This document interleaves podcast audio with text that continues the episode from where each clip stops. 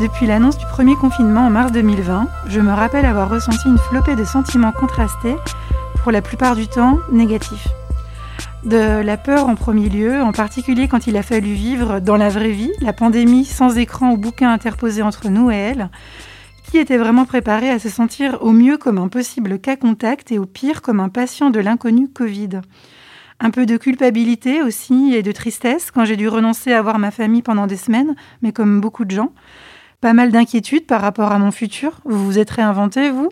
Alors, après cette année si particulière, et si on crevait ensemble le ballon de ces émotions négatives pour rebondir à nouveau Allez, c'est parti. Bienvenue dans Tout va bien, un podcast féminin pour adoucir le quotidien. Faut pas tuer les instants de bonheur, Valentine. La vie, c'est comme une boîte de chocolat. On ne sait jamais sur quoi on va tomber. Divinely and utterly happy I am? Cet épisode est présenté par Juliane Monin. Après une quasi-année de crise pandémique à laquelle personne n'était préparé, on s'interroge sur comment se débarrasser des sentiments négatifs qu'on a pu accumuler pendant ces derniers mois. Pour nous aider, nous accueillons dans cet épisode Gabrielle Choumi, psychologue et psychothérapeute. Bonjour Gabrielle. Bonjour Juliane. Alors Gabrielle, ressentez-vous le, le poids des émotions négatives euh, accumulées en cette fin d'année? Chez vous, chez vos patients Alors pour ma part, je dois dire que ça va plutôt bien, Euh, mais c'est vrai que je vois que les gens souffrent beaucoup de la situation, surtout le retour au semi-confinement. Euh, ils expriment une lassitude de la déprime, une forme de perte d'espoir. Euh, c'est ce qui est fréquemment évoqué en séance. Là, on parle d'émotions négatives, mais existe-t-il vraiment une liste de ces sentiments euh? Alors c'est intéressant que vous parliez d'émotions négatives. Pour ma part, je ne sais pas si c'est sain de définir les émotions comme négatives ou positives. Ça en dit long sur la pression qu'on se met à, à ressentir que des trucs clean. Ça en dit long sur notre difficulté, je trouve, à, à accepter un peu qu'on ait un paquet d'instincts mal dégrossis. Mhm. Mais ce qui est certain, c'est que certaines émotions sont connotées comme agréables à ressentir et d'autres comme désagréables. Concernant la gamme complète des émotions, pour faire simple, disons que Darwin en avait défini six, considérées comme les émotions de base, desquelles sont issues toutes les autres. Joie, colère, surprise, peur, tristesse et dégoût. J'ajouterai quand même neutralité et douleur, mais elles ont été ajoutées plus tard. Ces six émotions-là ont été considérées comme basiques. Après, il y a énormément de théories des émotions en psychologie, hein, donc là, je vous parle vraiment de la base de la base. Mais elles ont été considérées en fait comme basiques par Darwin parce qu'elles correspondaient à une expression faciale précise, identifiable par les membres, par les membres pardon, d'une même espèce, en l'occurrence les humains. Les émotions sont un signal et un langage. On a donc pu expérimenter une flopée d'émotions désagréables pendant ces derniers mois, mais rassurez-nous, est-ce que c'est naturel? Oui, absolument naturel. Les émotions sont un indicateur interne. Et rappelons qu'elles ne sont ni négatives ni positives, elles, elles sont tout simplement. Donc euh, elles sont là, mais alors si on, a be- on ressent le besoin de, de s'en libérer, comment faire? Par quoi commencer? Alors, en partant du, bah, du postulat qu'une émotion négative est le signe d'une tension interne, alors je mets négative avec des guillemets, il faut d'abord la reconnaître.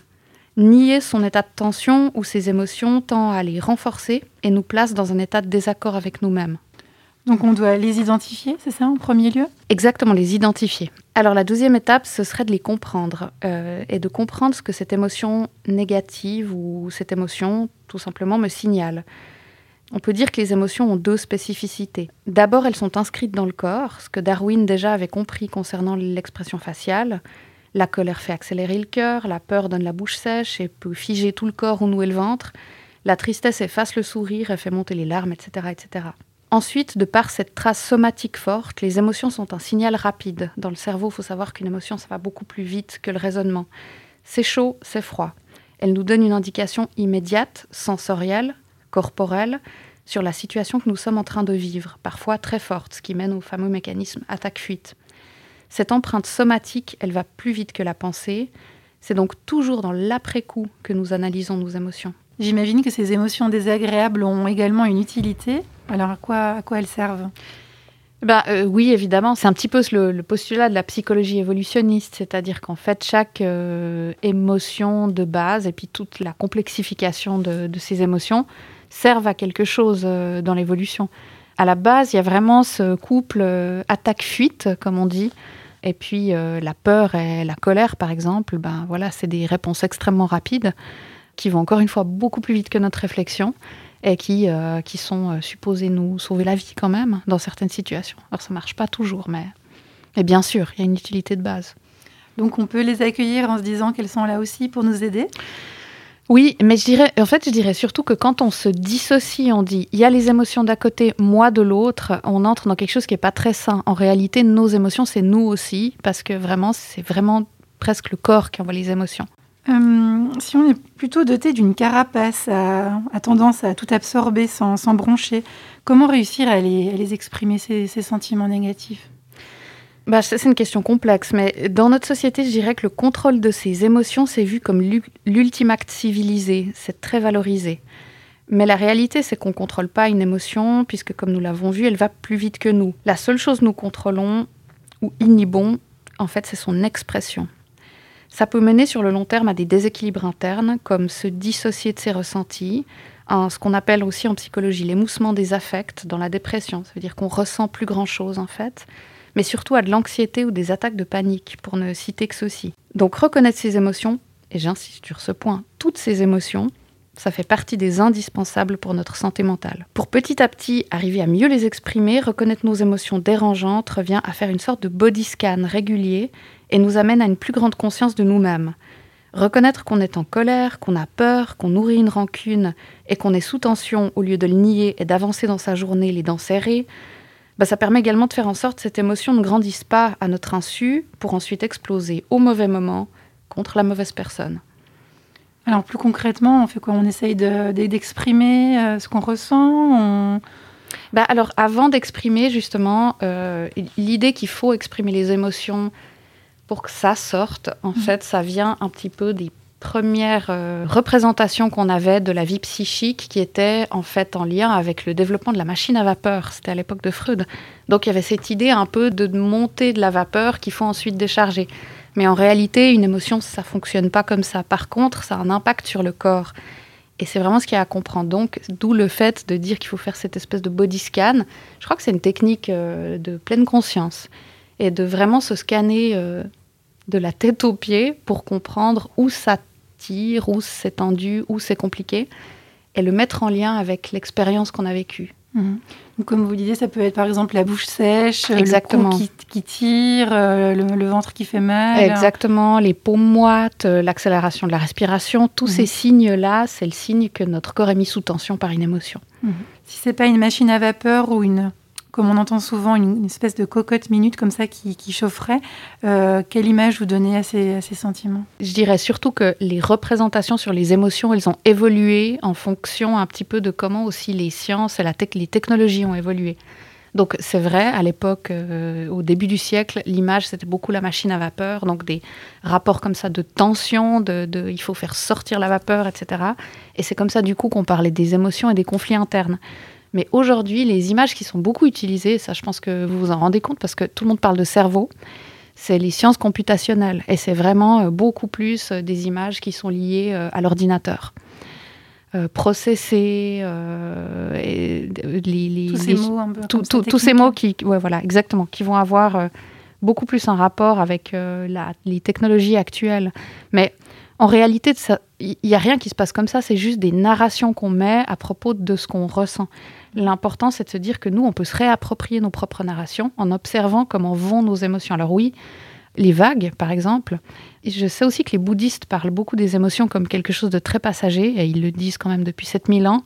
Et eux, ils avaient cette idée qu'on était l'océan et que les émotions étaient les vagues. Rien d'autre que les vagues. Donc ça peut permettre de prendre du recul, de se rappeler toujours qu'une émotion, elle est passagère, même quand elle est horriblement désagréable. En quoi serait-il dangereux de ne pas extérioriser ces, ces pensées négatives? Une émotion désagréable, c'est un peu comme un invité qui frappe à notre porte alors qu'on ne veut pas le voir. Si on l'ignore et qu'on ne lui ouvre pas, il tambourinera toujours plus fort, croyant qu'on ne l'a pas entendu. Alors, euh, autre question, la respiration est-elle vitale pour, euh, pour se libérer de ces émotions? Oui, je crois en effet que vous pointez là l'acte le plus fondamental de notre existence. Sans respiration, plus de vie. Et alors, euh, à part enfoncer une porte ouverte, ce que je veux Mhm. dire par là, c'est que la méditation pleine conscience, par exemple, invite à revenir à l'essentiel quand une émotion nous dépasse, c'est-à-dire le souffle, la respiration. Observer comment nous respirons quand nous sommes fâchés ou comment nous oublions parfois de respirer quand nous avons peur ou quand nous sommes stressés. Tout ça participe à une plus grande conscience de nous-mêmes et de nos états internes. On respire à fond alors. et comment s'entraîner plus souvent à dépasser ses émotions, à en faire une habitude sur le long terme, en particulier pour ceux qui se mettraient par exemple souvent en colère? Ah, la colère, ça c'est un vaste sujet. Et je ne vous dis pas le nombre de personnes qui viennent en thérapie en disant euh, je me mets trop facilement en colère et j'aimerais que ça cesse. Mais en fait, la réalité, c'est que je ne crois pas qu'on se libère de la colère. Je crois que la colère nous traverse, nous visite de manière passagère, toutes et tous. Si elle rencontre une blessure, un point d'accrochage, elle peut se figer en nous, prendre toute la place. La colère fait peur parce qu'elle peut détruire. Elle a une puissance dévastatrice mais elle peut également être un moteur qui nous permet de nous révolter, de sortir de situations dans lesquelles on est en danger ou des situations avec lesquelles on n'est tout simplement pas d'accord. Ça montre bien qu'une émotion n'est en soi ni négative ni positive, ça va dépendre de ce qu'on en fait en réalité. J'ai l'impression qu'on pose, avant même de ressentir une émotion, on la juge.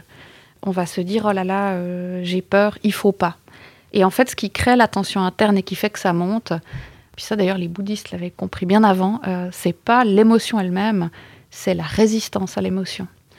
Donc euh, encore une fois, reconnaître, euh, identifier, étiqueter plutôt que juger et se crisper contre. Donc je conclurai en disant on ne peut pas désapprendre la colère et ça ne nous servirait pas.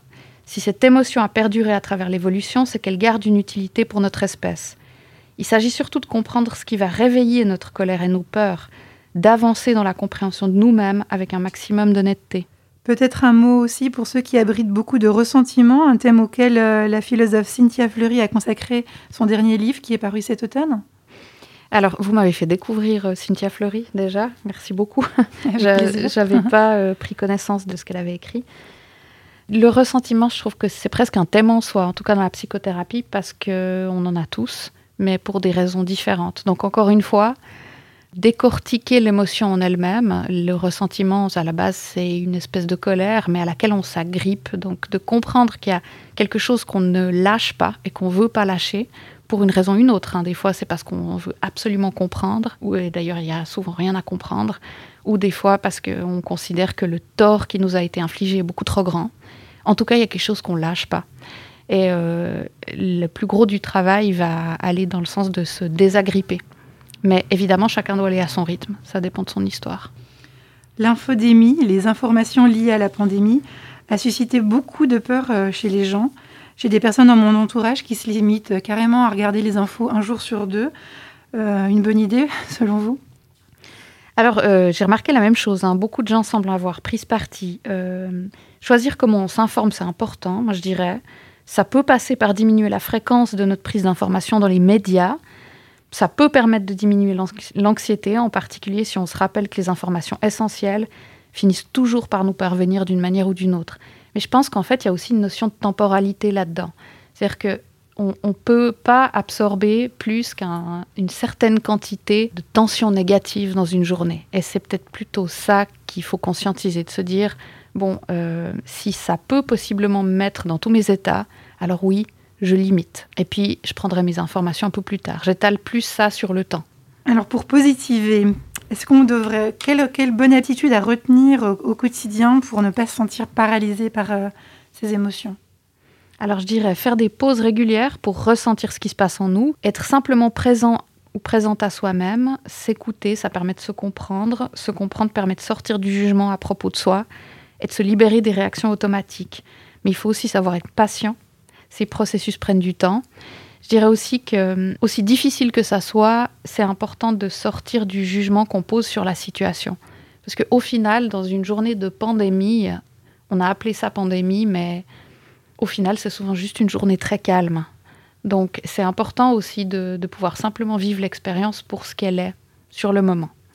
Et on aime toujours terminer par un mantra ou une citation dans, ce programme. En avez-vous une sur la thématique euh, de l'épisode? Alors évidemment, j'ai toujours un, petit dicton, une petite, euh, un, petit quelque chose qui me vient pendant les séances, puis alors là, rien du tout. Mais euh, ce qui m'est resté en tête quand même, c'est bêtement une citation de la Bible, je crois. C'est un, vieux proverbe ou un vieux dicton qui dit ⁇ À chaque jour suffit sa peine ⁇ Et en fait, c'est tout simple, mais je trouve que ça correspond parfaitement à la situation qu'on vit maintenant. Ça sert à rien de s'en rajouter sur euh, l'avenir va être atroce. Gardons déjà euh, nos difficultés quotidiennes et faisons au mieux avec. Un, un jour après l'autre. on va- Exactement, on va un jour après ça. l'autre. Alors merci beaucoup Gabriel pour toutes vos réponses. Et Merci à vous, Juliane. Merci beaucoup à tous nos auditeurs et auditrices pour leur écoute. On espère que cet épisode aura pu vous aider à comprendre comment vous libérer un peu plus de toutes ces émotions négatives. On se retrouve après la pause de Noël pour de nouveaux épisodes de Tout va bien. D'ici là, on vous souhaite de magnifiques fêtes de fin d'année avec tous nos vœux de bonheur. Et surtout, prenez soin de vous. À bientôt!